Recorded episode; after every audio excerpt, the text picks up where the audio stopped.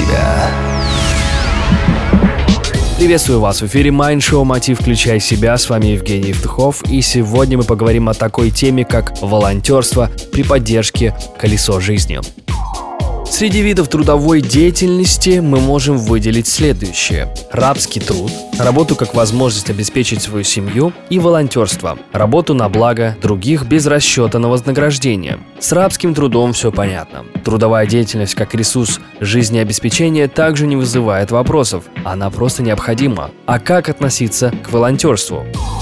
История развития человеческого общества показывает, что когда члены сообщества не осуществляют сверхнеобходимую, неоплачиваемую деятельность на благо общества, это общество начинает слабеть, становиться беззащитным по отношению к разнообразным враждебным действиям и извне. Но на определенном этапе развития своей культуры общество в целом и отдельные его члены начинают осознавать свою свободу и ответственность за ту жизненную среду, в которой они живут.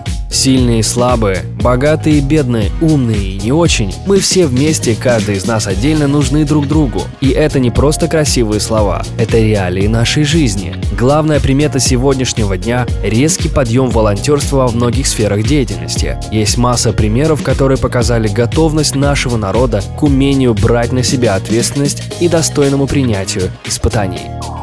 Так кто же такие волонтеры?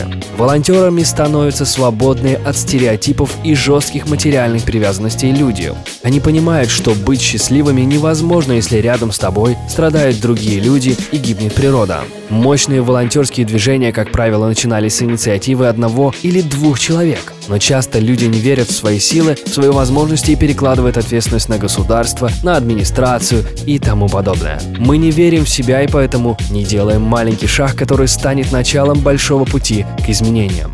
Если на холодные угли положить раскаленный уголек, он передаст свое тепло другим уголькам, а те следующим. Радиус тепла значительно расширится, поэтому каждый из нас может быть таким горячим угольком, который передает свое тепло другим.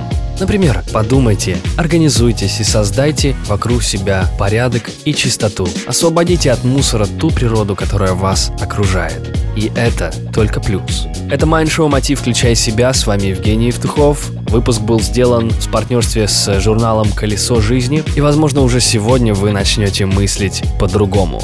Потому что чисто не там, где убирают, а там, где не мусорят. Успехов и удачи! Простые ответы на сложные вопросы. Майншоу себя.